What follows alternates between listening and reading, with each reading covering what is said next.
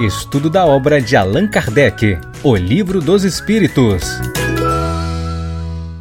Olá, amigos! Estamos de volta para mais um novo episódio da série O Livro dos Espíritos. Este é o episódio de número 41.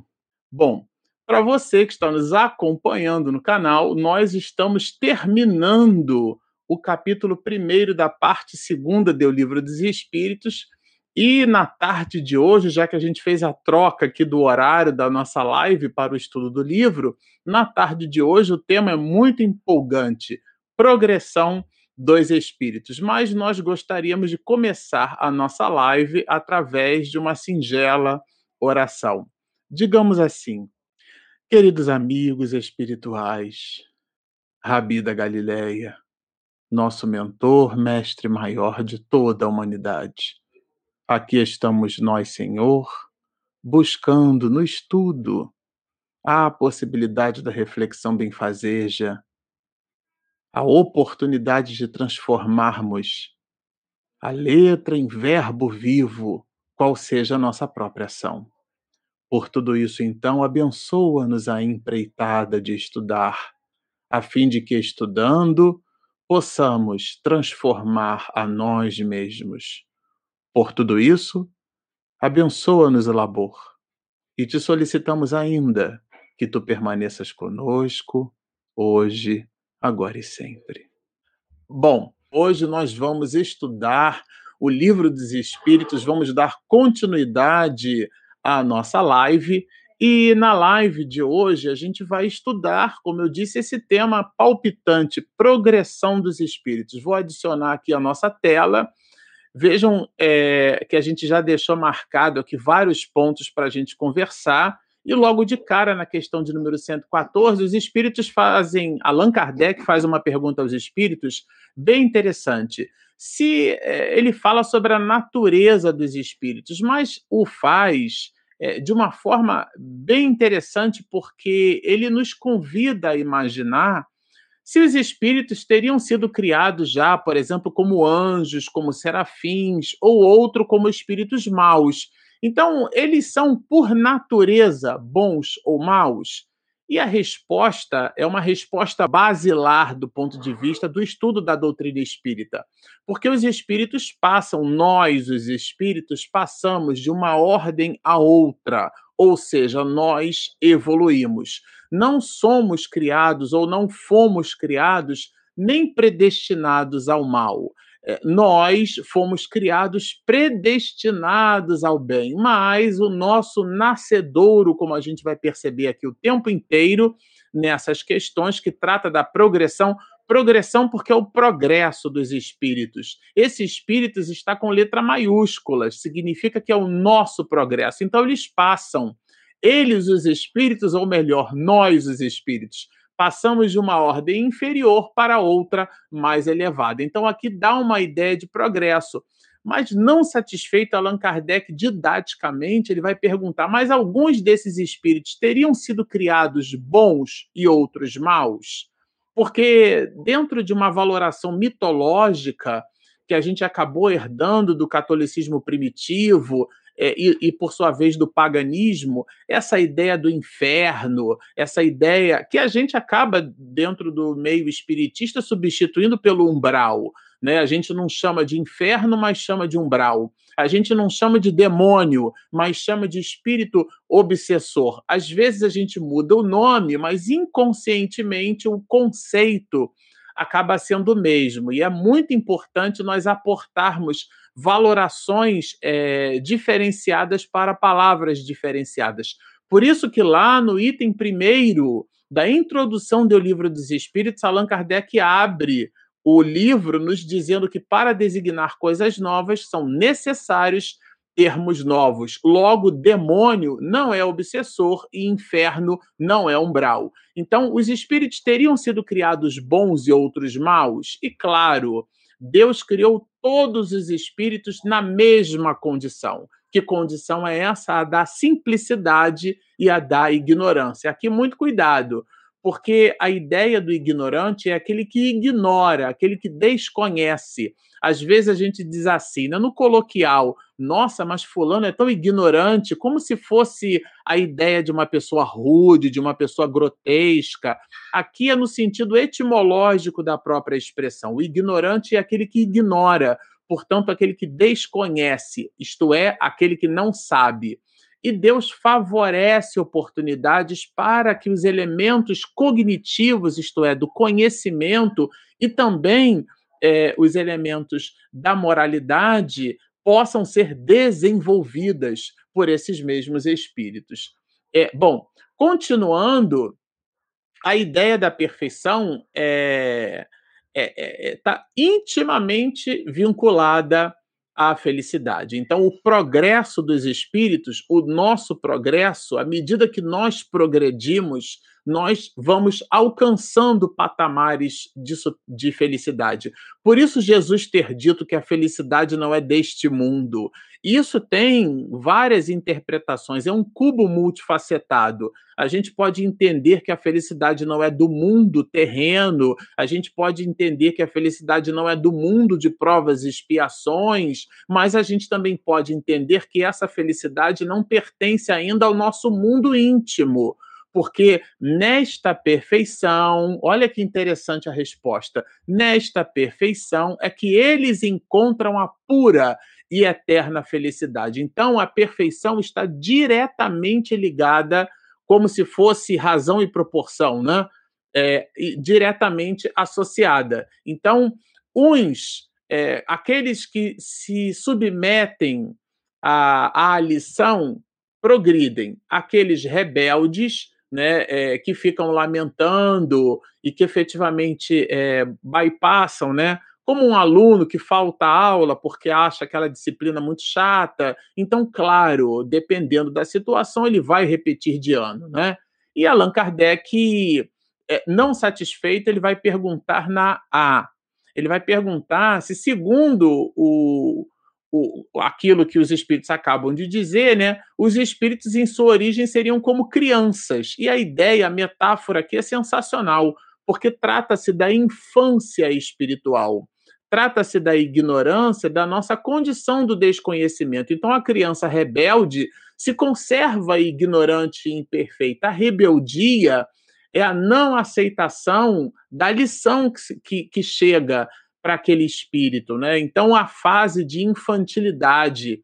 Imaginemos, se a gente toma uma criança de, de um ano ou menos e põe no colo, e aquela criança, por exemplo, esbofeteia-nos o rosto, a gente não vai ficar é, aborrecido, pelo menos espera-se, porque a gente entende a natureza infantil da criança. Ela não fez aquilo de propósito, né? com aquele malveso em agir assim, porque o halo de infantilidade, se é um bebê, sete meses, oito meses, menos de um ano, a criancinha, é, é, a gente percebe, às vezes fez um jogo de, de corpo, de tronco, né? esbarrou com a mãozinha no nosso rosto.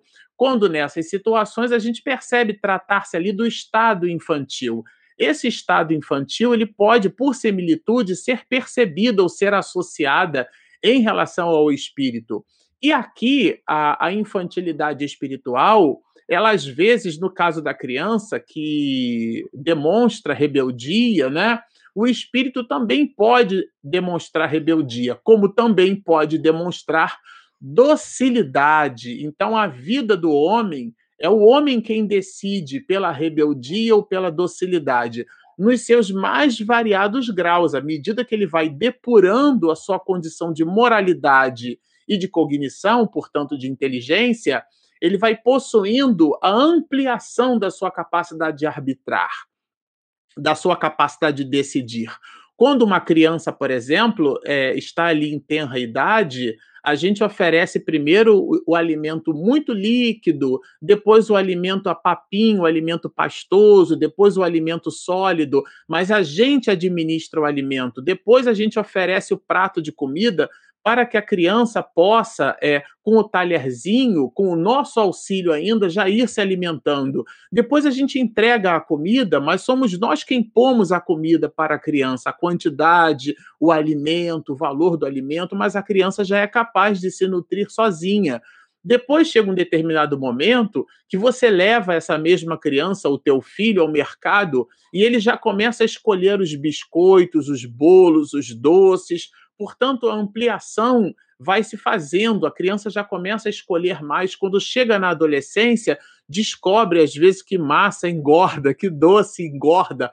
Aliás, há quem diga que doce não engorda, massa, chocolate, bolo, nada disso engorda. O que engorda é a pessoa.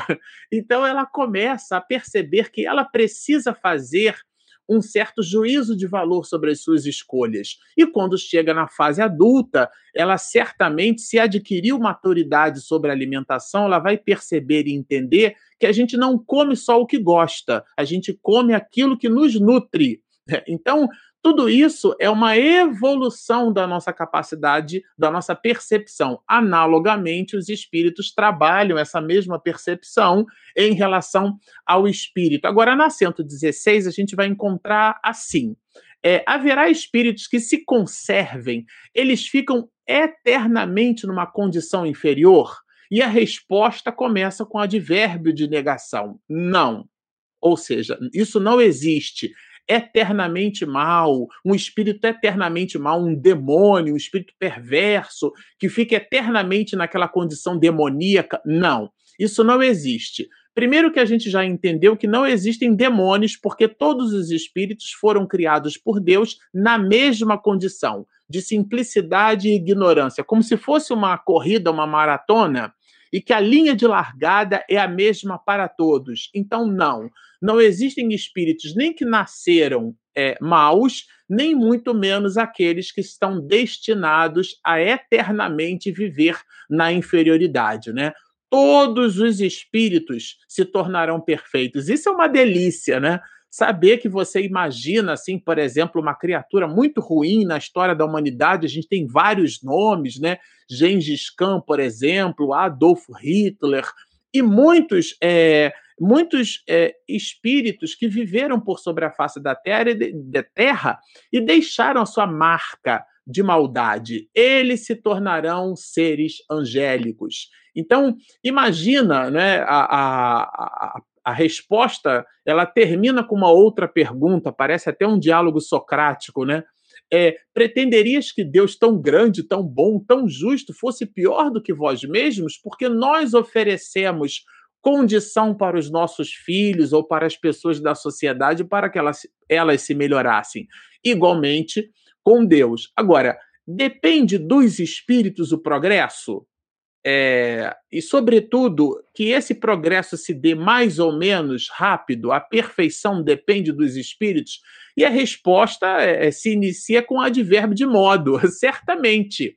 Eles ao alcançam mais ou menos rápido, de acordo com o quê? Com a submissão, aquela ideia da criança que aceita o alimento, né? Uma criança dócil, de novo aqui a criança como elemento de analogia dócil não se instrui mais depressa do que outra recalcitrante, porque a docilidade é a acomodação no psiquismo dessa mesma lição. Vejamos que alguém que haja ou que tenha uma atitude muito carregada de raiva, de irascividade, ela cria uma cegueira. Então ela não consegue perceber as coisas do ponto de vista espiritual. E aqui há uma questão também que é basilar. Todo esse conteúdo, aliás, todo o livro dos médios, ou perdão, o livro dos espíritos, é o livro basilar para que entendamos o livro dos médios. Esse é o primeiro livro da codificação. E a pergunta é brilhante: nós, os espíritos, podemos é, retrogradar, podemos degenerar, ou seja, como se fosse desaprender ou involuir, regredir e de novo a resposta começa por um advérbio de negação. Não. Ponto e vírgula. Isso não existe, não há retrocesso. Uma vez que o espírito adquiriu aquela propriedade, aquele atributo, aquilo fica persistido na alma daquele ser. Então não há regresso. O que há é o avanço ou estacionamento. Pode permanecer estacionário, mas não retrogradar. Essas são questões assim bem basilares e ao mesmo tempo fundamentais. Agora, Allan Kardec faz uma pergunta curiosa: não daria para Deus é, construir um certo livramento, tirar a gente ali de algumas encrencas, né? Nós é, que estamos ligados a provas e expiações, não daria para que Deus nos isentasse de determinadas provas e com isso, como se a gente queimasse algumas etapas e nós chegássemos mais rapidamente, né? à primeira ordem, a ordem dos espíritos puros, nós já estudamos isso aqui, questões 112 e 113 do Livro dos Espíritos, deixamos recentemente esses comentários, né? Então, daria para que Deus se movimentasse assim? Bom, se Deus agisse dessa forma, se Deus, por exemplo, nos criasse perfeitos ou nos isentasse de determinadas questões, onde a justiça, né? Onde estaria o merecimento sem a luta, sem a conquista? É, aliás, isso é muito apropriado para os dias do século XXI, as pessoas já querem empregos onde elas tenham é, posições diferenciadas e elas não conseguem galgar as suas oportunidades de trabalho. Às vezes, um determinado profissional leva 20, 30 anos para chegar naquela posição funcional. E alguém que terminou de sair do banco da universidade mal formado já quer vislumbrar aquelas possibilidades e busca, né, o que é muito relevante, certificações, MBAs e tudo mais, mas não tem a experiência, não tem o tempo, não tem a vivência. Nós costumamos dizer no nosso ambiente profissional que não existe faculdade de experiência. Experiência ou você tem ou você não tem. E a experiência ela é fornecida com um ingrediente fundamental, chama-se tempo. Claro que existem frutas que, se você planta uma semana depois, elas já começam a florescer. Mas se você desejar, por exemplo, comer tâmaras, levará 70 anos, o que significa que, as mais das vezes, você pode plantar algo e que você mesmo não vai se nutrir daquele algo, será para as próximas gerações. E a gente vive o mundo do instantâneo. Então, onde estaria o merecimento sem a luta? É uma pergunta na verdade, uma reflexão dentro da resposta, né? dentro da pergunta é, que Allan Kardec faz, é uma resposta é, dentro de uma pergunta que Allan Kardec faz, mas através de uma outra pergunta, onde o merecimento sem a luta, né? Por que é, o soberano de um país não faz de cada um de seus soldados um general? Por que, que a gente não pinça uma pessoa e não promove aquela pessoa um determinado cargo ou posição, porque junto com o cargo vem o encargo, isto é, vem o conjunto de especificidades daquela posição que vai exigir ou evocar as habilidades conceituais que eventualmente aquela pessoa, porque não teve o tempo, não foi capaz de desenvolver. Agora, Allan Kardec pergunta assim, já na 120, todos os espíritos passam pela, pela fieira, né, como se fosse pelo fio condutor do mal para chegar ao bem, ou seja, eu preciso ser mal para depois eu buscar é, ser bom? E a resposta é muito curiosa. Seria um seminário de uma hora e meia só para a gente falar sobre essa resposta.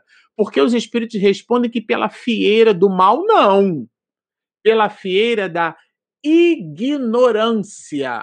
Por isso que Platão vai nos dizer, por exemplo, que o ser humano ele, ele, ele, ele erra por ignorância. Né? Humberto de Campos vai nos trazer uma exortação de Jesus. O ser humano é muito mais ignorante do que propriamente mal. O desconhecimento fornece uma inabilidade para que a liberdade de arbitrar seja melhormente resolvida. Então, sem os elementos, nós arbitramos de forma equivocada que é aquilo que Aristóteles chamava de temperança, a ponderação na nossa capacidade de avaliação. Essa ponderação, ela se amplia à medida que a nossa condição cognitiva, isto é, que a nossa condição de percepção, a nossa inteligência, ela é capaz de doutrinar as nossas sensações, nos conduzindo, né, conduzindo a nossa vontade para o nível da assertividade. Então a escolha nós temos e essa escolha ela vai sendo aumentada em função da proporcionalidade da nossa condição em decidir, como uma criança, que no início você fornece o alimento, mas depois você deixa a criança escolher, mas não, também não fornece tudo. Depois que se torna adulto, o adulto entra no mercado e come o que quer. E, claro, vai sofrer as consequências ou não das suas próprias escolhas. Mas tudo isso é um processo, esse mecanismo de arbitrar, de decidir, são aptidões que nós vamos adquirindo através da nossa possibilidade de evolução. Na 122, a gente vai perceber que há uma questão aqui bem interessante, né?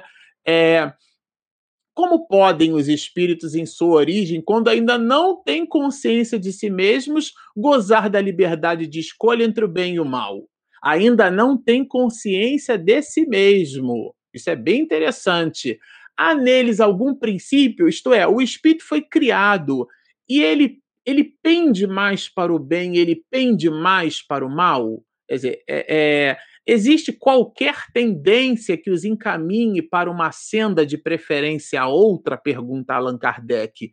Intrinsecamente, e a resposta está alinhada com tudo isso que nós já vimos até agora. O livre-arbítrio é o que desenvolve as potencialidades do espírito. Então, à medida que o livre-arbítrio se desenvolve, à medida que o espírito adquire consciência de si mesmo, isso é bem interessante é, é, isso dialoga com uma outra questão, né, que é uma questão filosófica, né, que está lá no pórtico do oráculo de Delfos. Homem, conhece-te a ti mesmo, é o conhecimento de nós mesmos, das nossas possibilidades. À medida que a nossa liberdade em arbitrar, portanto, decidir, vai se ampliando, as nossas possibilidades de escolha vão gerando uma independência né, da vontade do espírito.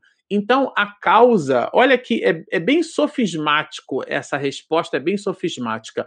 A causa não está nele, nele no espírito, está fora dele, nas influências a que cede em virtude da sua livre vontade. Então, as influências, por isso que nós mergulhamos num corpo de carne, para vivermos as influências das coisas materiais e, como espírito, podermos decidir é o, é o, o que se contém na grande figura emblemática da queda do homem, né? A ideia ali do, do, da queda de Adão. Aí, bom, Allan Kardec faz a, a questão 122A. E essa influência vem da onde? O que, o que ou quem exerce, né? De onde vem essa influência que se exercem sobre os espíritos? E essa influência vem dos espíritos imperfeitos que procuram apoderar-se dele. Claro, apoderar-se, dominá-lo, isso são questões que dialogam com todo um movimento que a gente faz para entender a obsessão. A obsessão é um domínio que alguns espíritos logram adquirir por sobre certas pessoas. Então vejam, é, quando a influência se transforma em domínio, olha, dos espíritos imperfeitos que procuram apoderar-se dele. Apoderar-se é tomar posse do nosso psiquismo, do, dos nossos elementos racionais, daquilo que faz com que a gente produza ou possua livres escolhas em cima dos nossos próprios valores.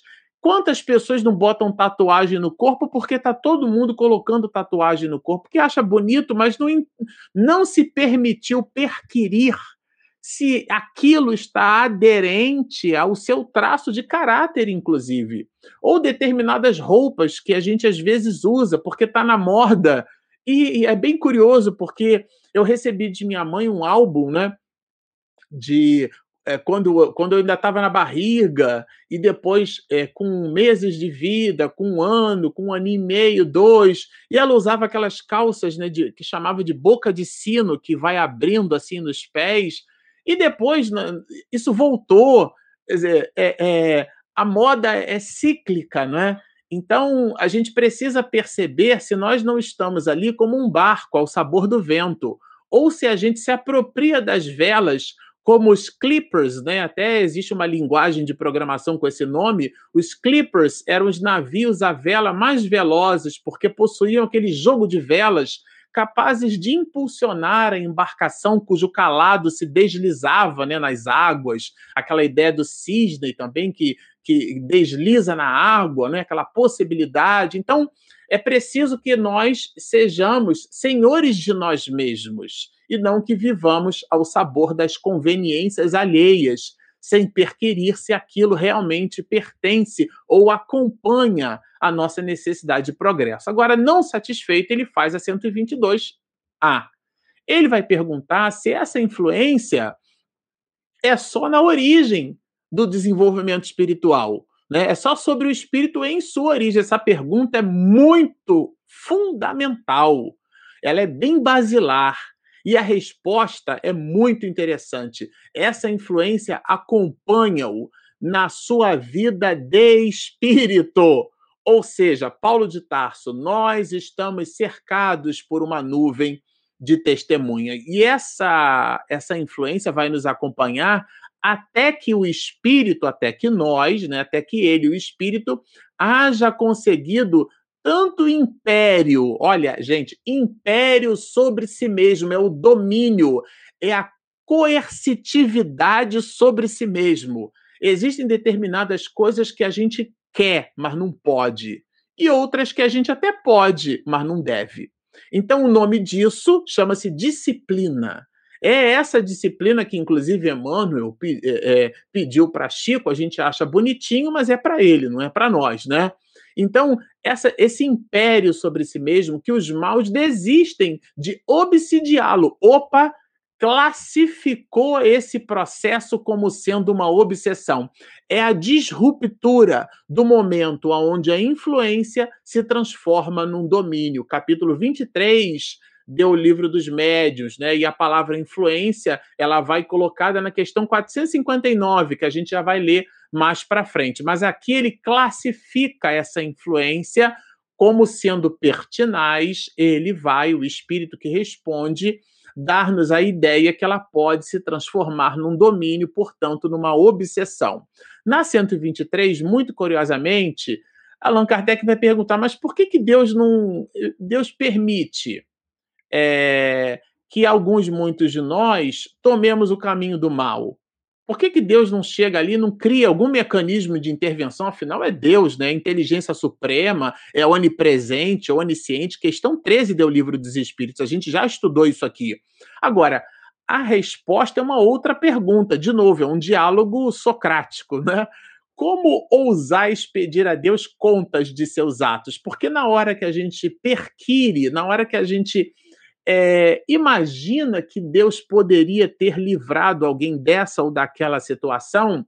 É, a gente coloca, às vezes, ou melhor, retira, nem coloca, retira tudo aquilo que a gente estuda em cima dos atributos da divindade. De um modo geral, nós, no coloquial, fazemos isso. Se a ambulância tivesse chegado cinco minutos antes, se ele não tivesse perdido o voo, se ela tivesse deixado. É, de, de faltar a aula para ficar em casa. Se, nós criamos condicionais é, 100% humanizados e esquecemos que existe uma orquestração divina. Então, como a gente imaginar é, pedir contas a Deus, Senhor, mas é isso mesmo que aconteceu? Quer dizer, é, é, é, e é, esse movimento, né, essa resposta é uma nova pergunta, né? É, a gente poderia penetrar nos desígnios de Deus. O que é que significa isso? Imaginar qual é o propósito da divindade com aquela situação, porque se Deus é sabedoria suprema e ele quer o nosso bem, porque é soberanamente justo e bom, essa sabedoria de Deus ela está justamente vinculada à liberdade que ele, com E maiúsculas, nos fornece para que cada um de nós tenhamos o mérito das nossas próprias obras, ou seja, nos fornece a liberdade de arbitrar. Bom, mas se na 124 ele vai nos dizer assim: tudo bem, é, mas vejamos, né? Há espíritos que desde o princípio seguem o caminho do bem. Tem aqueles que estão ali trilhando, né, o caminho do bem o tempo inteiro, né, de forma absoluta, né? E outros também de forma absoluta, mas para o mal. É, aí Allan Kardec pergunta: não deve ter ali um, uma, uma gradação entre esses dois extremos? E claro que existe uma gradação. Essa gradação ela representa os graus que constituem o processo de evolução dos espíritos. Agora, e os espíritos que sempre enveredaram, né? Sempre escolheram o caminho do mal? É, eles poderão chegar ao mesmo grau de superioridade que os outros, ou seja, os que escolheram o caminho do bem? E a resposta é, é maravilhosa: sim. É, agora, Vejam que interessante. Entretanto, né, porque mais, quer dizer, uma adversativa, as eternidades lhe serão mais longas. E Allan Kardec dá um banho de loja aqui na gente. O que, que significa essa eternidade? É justamente a perpetuidade do sofrimento, porque o espírito que sofre no mundo espiritual, se a gente tomar, por exemplo, né, é, Camilo Castelo Branco, em Memórias do Suicida, o início da obra Nosso Lar, onde André Luiz fala da sua situação no umbral, ele ficou ali oito anos, mas parecia que era uma eternidade no momento em que o espírito se apresenta ali, tá certo? Então é nesse sentido que a gente entende essa eternidade mais longa, porque são é a perpetuidade de sofrimentos que o espírito não vê o fim chegar daquele sofrimento. Nesse sentido, os espíritos que enveredaram pela senda do mal serão espíritos puros, espíritos nobres, serão cristos. É, é bem interessante a gente raciocinar assim, né? Porque todos nós estamos fadados ao mais alto grau da superioridade espiritual. Agora, quando o espírito chega ao grau supremo da perfeição, é, esses que andaram pelos caminhos do mal, é, mas chegaram à perfeição, já que a gente aprendeu na 125 que os espíritos maus também serão perfeitos. Esses que foram maus um dia e que chegaram à perfeição, eles são, aos olhos de Deus, né? Eles são vistos de uma maneira diferente. E olha que resposta interessante. Aliás, eu já disse isso aqui algumas vezes, né? E sempre, quando posso, repito em lives, em palestras que a gente faz por aí. Deus olha de igual maneira. Então, Deus ama o homem bomba, aquele que bota um, um cinturão de bombas, entra no supermercado, se explode, mata ele, se mata, né? E mata 10, 20 pessoas no, num raio à sua volta Deus ama esse homem do mesmo jeito que ele ama Martin Luther King, do mesmo jeito que ele ama a senhorita Agnes, mais conhecida como Madre Teresa de Calcutá, porque viveu na cidade de Calcutá, na Índia. Deus ama Mahatma Gandhi, né, que sem levantar um elemento de agressão, ele foi capaz de dissolver a opressão inglesa em cima do povo é, indiano. Deus ama a todos de igual maneira. Muito interessante isso, né? Deus olha de igual maneira para os que se transviaram e para os outros. E a todos ama com o mesmo coração. Nós é que construímos parcialidade. Isso é até difícil da gente raciocinar como é que Deus poderia amar assim, desse jeito, né? Então, é, é, o amor divino ele é uma constante. O nosso é que é relativizado em função da nossa posição, em função do nosso, é, do, do nosso saber, da nossa cognição, da ampliação dos elementos cognitivos, isto é, da nossa racionalidade, da razão, tá certo? Então, antes, olha, não era mais que simples espírito. O espírito simples é aquela condição, é o espírito ignorante. Simples e ignorante, ele desconhecia, ele ignorava. Isso é bem relevante a gente ter em mente. Bom, aqui na 127 a gente vai encontrar é, de forma bem específica, né? Allan Kardec perguntando se os espíritos são criados iguais quanto às faculdades intelectuais.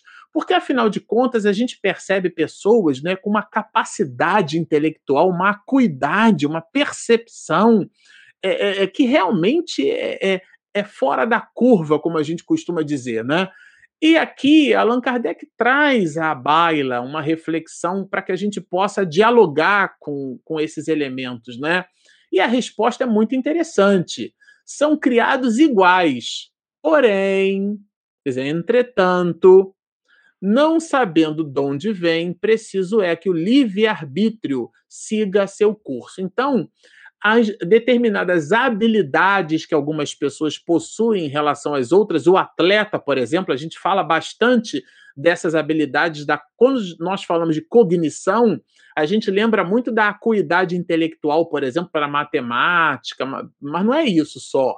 Né? Daniel Goleman trouxe para a gente também a ideia das inteligências múltiplas, né? É, é, essa ideia do QE, do coeficiente de, de, de inteligência, né? É, e a gente que, que não é só o QI, é essa, é, é, esse, esse coeficiente emocional, né, que é o QE, a gente vai perceber que é uma habilidade que a gente tem de lidar com as situações. Então, existem aqueles analfabetos emocionais. Uma pessoa que não tem, não tem é, é, habilidade para lidar com as dificuldades. Né? Então, é, Goleman chama esses de analfabetos emocionais. E o analfabetismo emocional ele está distante é, do, da habilidade intelectual, mas existem outras, como a do atleta, por exemplo, que é um tipo de inteligência chamada de inteligência sinestésico-corporal. O que é que significa isso? Agora, por exemplo, nós estamos, enquanto a gente grava esse episódio, estamos aqui próximos das Olimpíadas, né?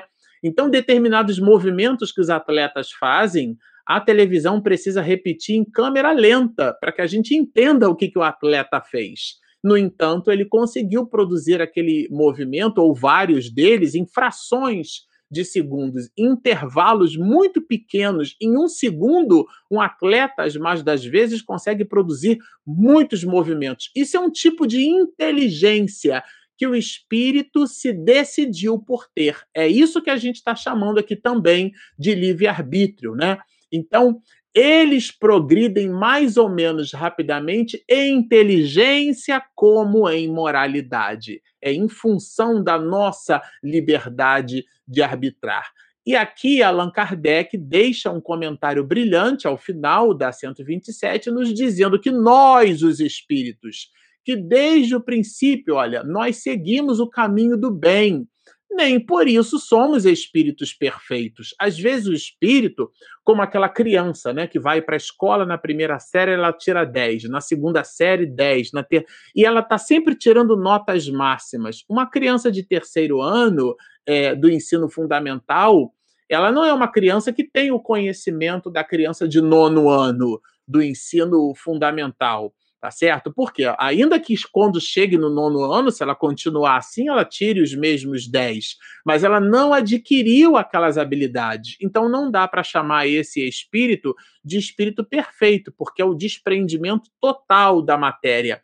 É, é, é, o que há de mais absoluto em relação às outras classes, como vimos lá nos espíritos de terceira ordem, segunda ordem, primeira ordem. Os de primeira ordem e classe única, da qual só conseguimos enquadrar Jesus, esses são os espíritos perfeitos. O restante de nós, não. Às vezes a gente observa uma pessoa com um comportamento linear fabuloso. É, é uma maravilha, mas não dá para classificá-la como uma pessoa perfeita, né? Então, Allan Kardec vai dizer que o espírito ao formar-se, não é nem bom nem mal. Isso é bem interessante nós termos em mente, termos esse conteúdo, né? Que nós não somos nem bons nem maus. Essa ideia do simples e do ignorante, né? Nem todas as tendências nós temos a tendência para o mal, a tend... existe uma neutralidade no espírito. Isso é bem justo, bem equânime todos possuímos a mesma linha é, é, de largada e também teremos a mesma linha de chegada. Agora, cada atleta se movimenta no seu tempo. Né? Então, nem todas as tendências e toma uma ou outra direção por efeito de seu livre-arbítrio. De novo, a ideia do livre-arbítrio. Bom, eu vou encerrar aqui como vocês veem, é um material realmente sensacional. A gente sempre gosta de lembrar isso. E agora eu acho que tem aqui uma vinheta, né? Momento de interação, perguntas e respostas. Viu? Eu fiz direitinho. Minha esposa não está aqui, mas eu acho que eu fiz direitinho. Agora deixa eu ver os comentários de vocês aqui, olha. Vamos lá. Do Daniel. O Daniel tá sempre com a gente. Boa tarde, Daniel. Era de manhã, viu, Daniel? Você tá aqui com a gente, né? Muito bom.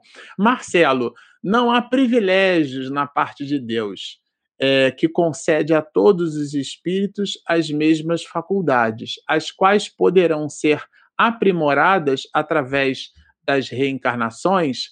É isso mesmo. Na sua pergunta já está a resposta, né? Você está é, tá, tá com uma cuidade ótima é, de fato, quando a gente. Essa ideia do privilégio é uma ideia de que Deus daria para alguns mais do que para outros, né? E a gente viu aqui nessas questões do livro dos Espíritos que não. Nós nascemos todos simples e ignorantes. Agora, claro, quando a missão do espírito for desenvolver-se em cima das habilidades da maternidade, ele terá experiências como mulher. Se, a, se o objetivo daquele espírito for, por exemplo, é, é, viver da, da agricultura, porque a ideia do plantio, do cuidado, do respeito com a natureza, se naquele momento da sua historiografia espiritual aquilo foi importante para ele, ele terá uma vivência como agricultor. O importante não é o personagem que a gente ocupa na vida, é aquilo que fazemos com o personagem que ocupamos na vida. Então, quando a gente fala de aprimoramento, é o que a gente faz com a possibilidade que a gente recebeu, nas mais variadas perspectivas, desde aquilo que a gente pode considerar como o cientista mais exemplar e excêntrico, no seu mais alto grau, dentro do que a, no mundo a gente consegue conceber hoje, para a criatura que a gente julga ser a mais simples. Vejamos José. José, o pai de Jesus, ele, ele quase não escreveu o nome dele na história da humanidade. É, a gente conhece pouco de José. No entanto, o que a gente conhece dele é o suficiente para produzirmos reflexões sobre essa ideia da humildade, né? Que a gente quer muito projetar-se, né? Hoje a gente vive essa coisa da live, da internet, do fotos no Instagram, é uma maravilha. Então essa projeção do ego, no entanto, José é, é, serviu-se de um outro elemento de experiência. No entanto, foi um varão que, durante muitos anos na história da humanidade, teve Jesus nos braços, porque ele veio sem derrogar à lei, cresceu como uma criança, desenvolveu-se, serviu-se do seio materno de Maria, né? teve pai e mãe, e ele viveu servindo-se das possibilidades que o mundo oferecia. São lições tudo isso são mecanismos que cada espírito vai aprimorando é, nas suas múltiplas reencarnações. Espero ter respondido, viu, Daniel? Vamos ver aqui mais uma. A mamãe está aqui, ó. Quando Jesus expulsou o espírito do endemoniado, o obsidiado ficou realmente curado? é uma pergunta complexa, viu, mãezinha? É, você até colocou expulsou é, entre aspas, né? E claro, a cura né, tem determinadas gradações. Nós fizemos uma live agora, é, na, na quarta-feira, a gente entrevistou o doutor Ricardo, né, que é um cardiologista, médico cardiologista espírita, ele é presidente da AME Alagoas, também é, tem assento na vice-presidência da AME Brasil, e é uma criatura que fala bastante né, aos nossos corações. O doutor Ricardo deu um exemplo, né, deixou uma, uma reflexão muito interessante às vezes você pode estar doente, mas com saúde, porque a saúde do espírito. Então, nesse caso aqui, esse obsediado é, que foi, vamos dizer assim, expulso é, daquele espírito que vai endemoniado, né? O obsidiado, ele naquele momento, ele deixou de receber essa influência. Agora, a cura do espírito, mãe, eu acho que só perguntando para ele, viu? Eu não tenho bem essa resposta, não, tá? Eu acho que Jesus, quando expulsa o espírito, ele retira aquela pressão. Mas se aquele espírito que vai obsedado, se ele mantém as suas antenas psíquicas ligadas àquele obsessor, porque é uma espécie de conúbio, né? Certamente aquele, aquele obsessor volta e o obsedado continuará obsidiado. Talvez seja o caso da gente buscar na literatura espírita se há um desdobramento nessa direção. Eu, particularmente, desconheço. A Ingrid pergunta assim: gostaria de saber como devemos nos comportar quando lidamos com pessoas difíceis, por mais que façamos para agradar a pessoa, nunca reconhece. É, bem-vinda, Ingrid, ao planeta Terra, é o que eu posso te dizer. Porque, de fato, a gente. Agora, aqui, muito cuidado, né? Às vezes, a gente busca dar ao outro aquilo que o outro não tem condição de perceber. É aquela metáfora, né? Do mestre, tem várias, tem várias é, facetas dessa, é, dessa história de que um, um, um, determinado, um determinado sábio buscava tirar ali o escorpião que estava se afogando, ele pega um graveto e aí o discípulo diz, mas mestre, é um escorpião, ele vai tentar te, te, te né? Tem ali veneno, peçonha, né? Aí, mas o mestre não dá muita pelota e, de fato, quando o escorpião encontra oxigênio ao longo exaustos, né? Ele respira, né? não estava ali, estava ali mergulhado. É o prim primeiro movimento do escorpião é tentar picar o mestre, o mestre solta ali, parece que o escorpião vai andando. Disse, mas, é, mas eu não te falei que ele poderia né, te ferroar. E o, e o mestre, claro, dá aquela lição que todos nós conhecemos, né? O escorpião agiu segundo a sua natureza, mas eu segundo a minha. Chico Xavier dizia: permito ao outro ser como lhe apraz, mas a mim como devo ser. O que acontece, sabe, Ingrid, às vezes, e é, e é humano que seja assim, né? Depois de ter lido o livro da Denise Lino, onde ela escreve Humano, Demasiado Humano, a ascensão moral de Pedro, é humano ser assim. O que, que é humano?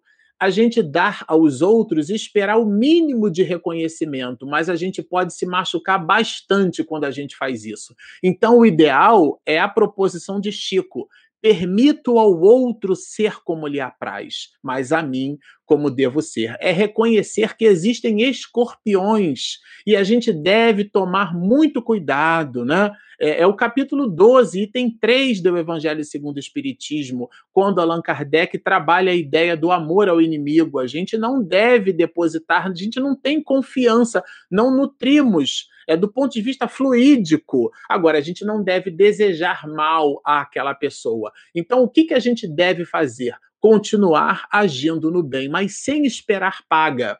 Porque quando a gente percebe que a outra pessoa não reconhece, esse mecanismo reflexivo já é um mecanismo de contabilidade. Poxa, mas eu faço tanto pelo outro e o outro não faz nada comigo. E eu repito, isso é humano. Mas do ponto de vista espiritual, quando nós contabilizamos as relações, a gente pode se machucar com elas, porque nós visitamos aquela ideia de que eu dou para receber de volta, né? E Aristóteles vai dizer o seguinte, que isso não é amor, isso chama-se interesse. É uma outra live só para cuidar disso. Bom, a Isolina Carvalho pergunta assim: gostaria é, de saber da Igreja Católica não permite que católicos participem de palestras espíritas. Olha, eu conheço muitos amigos católicos e, particularmente falando, eu desconheço, né? Eu vou falar assim, é, é, pelo, pelo que eu tenho de, de, de experiência de vida. Aliás, é, na faculdade eu tive uma experiência muito interessante, porque um dos grandes amigos de turma, né? Ele era protestante. E eu ia à igreja dele, um outro também, Nova Vida, eles sabiam que eu era espírita, eu conversava com o pastor, assistia o culto, a missa, aliás, determinadas é, reflexões que muitos pastores faziam que me levava às lágrimas. E o culto, a, a, a parte musical, a parte artística, não é, que eles é, costumam chamar de louvor, era uma delícia. E alguns, muitos desses amigos católicos, protestantes, também iam às reuniões é, espíritas na casa espírita que frequentávamos, Centro Espírita Luz e Caridade. Fica na Rua General Olímpio, número 607, em Santa Cruz, no Rio de Janeiro. E ninguém ficava querendo provar nada para ninguém. Eles, quando terminavam, assistiam a palestra, assim, nossa, que palestra maravilhosa, vou comentar na igreja. Acredito que o preconceito seja muito nosso. Então, essa ideia da proibição, sabe? É, é, é, E a tese não é minha, ela é de Jesus. Meus discípulos serão reconhecidos por muitos se amarem. Não é por muitos serem católicos, por muitos serem espíritas, por muitos serem protestantes, hinduístas, budistas. Isso é, é, é uma visão etnocêntrica. O mais importante é o que a gente faz com a religião que a gente é, diz esposar. E esse movimento do que a gente faz com a religião chama-se religiosidade. É o halo de entrega, é, é enxergar o outro como um ser imortal, como nós somos. Espero ter respondido. Bom, vamos ver aqui. A Ingrid já perguntei, ou melhor, já perguntou, já respondi. A, a Cíntia diz assim para nós, né? Às vezes oferecemos aos outros o que eles ainda não têm condições de receber. É verdade. Às vezes a gente é, oferece, né? E é, e é genuíno oferecer, né? De verdade, a ideia aqui não é medir. Ah, não, essa pessoa não merece, não merece, né? Quem somos nós para estabelecermos juízo de valor? A bondade não tem balança. A gente dá né? É o ato de doar-se, né? Então o Mário pergunta aqui, ó, fazer o bem sem olhar a quem, sabendo não esperar reconhecimento. Assim não é caridade, é como nos disse Aristóteles, né? Quando a gente dá esperando receber, o nome disso chama-se interesse, né? É bem nesse sentido. E ela diz aqui também já participei de cultos e as orações e louvores são maravilhosos. É verdade, eu estou dizendo assim de forma gratuita e genuína. Eu já fui a muitos cultos em igrejas que me deixaram realmente muito é, emocionados os cultos, né? Ah, o verbo dos pastores, dos padres, muito assertivos. E a gente aqui, na verdade, acaba estabelecendo distinção entre os filhos de Deus, né? E a Isolina agradece, e, e aqui a Elisa pergunta: o meio interfere na evolução? Vou dar uma resposta bem direta: sim, interfere. Aliás, é porque interfere que nós eh, reencarnamos, para que nós é, tenhamos condição de mudar o meio. Lá o meio era espiritual, aqui o meio é material. Então, nós somos criaturas espirituais no meio material. Esse conflito é justamente aquilo que vai interferir na nossa evolução. Agora, a sua pergunta é sensacional, porque a palavra interferência ela é neutra. Ninguém está dizendo que interfere porque é ruim ou interfere porque é bom. Nós é que vamos determinar se aquela interferência ela é boa, tá certo? Questão 132 do livro dos Espíritos. Qual é o objetivo de chegarmos à perfeição? Né? É, é, é, o objetivo da encarnação, melhor dizendo, chegarmos à perfeição.